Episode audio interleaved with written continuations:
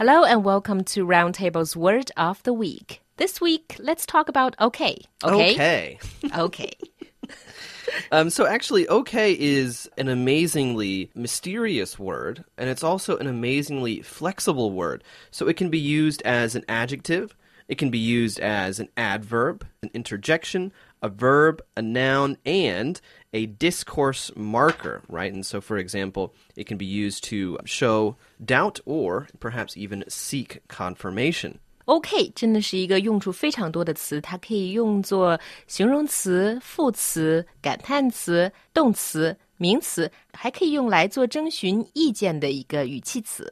Yeah, as an adjective, as an adverb, it usually means adequate, acceptable, or perhaps even mediocre, right, in contrast to uh, good. As an interjection, it denotes compliance or agreement, like just saying yes.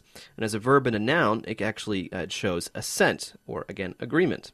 我感觉好像又来到了中学的英语课堂一样，所以 let's talk about it. OK 作为形容词和副词的时候呢，就是说还好，还可以接受，甚至是还凑凑合合的意思。作为感叹词呢，是表示同意。Yeah, and it's interesting because as a verb and a noun, I don't think that many of our listeners will have heard it used this way. So here's a few examples. So, for example, uh, the boss okayed the purchase, so that's using it as a verb, and uh, the boss gave his okay to the purchase, that's using okay as a noun. OK 作为动词使用的并不是太多，但是也有用到的时候，比如说老板同意了这笔采购， 我们可以说 the boss OK the purchase。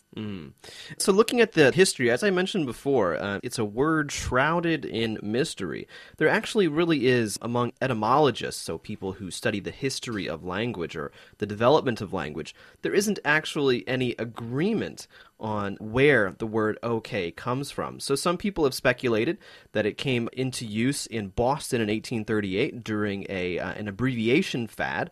And so, okay meant all correct, and correct was spelled with a K then. It's also um, been hypothesized that it comes from a Choctaw origin, which, when we look at Bibles from the Choctaw after they converted to Christianity, at the end of many sentences, there was the word ok, meaning in Choctaw, it is so.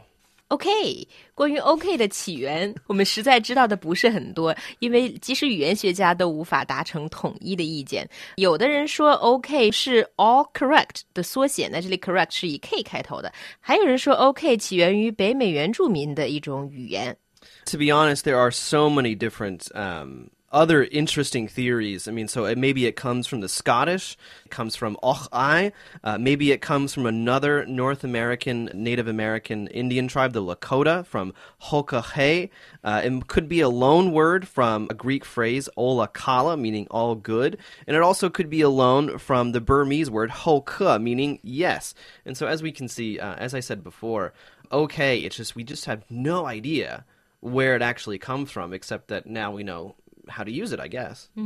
还有其他的起源传说，有说是起源于苏格兰的，有说是起源于另外一支北美部落的，有说是起源于一个希腊外来词，还有人把它追溯到了缅甸语。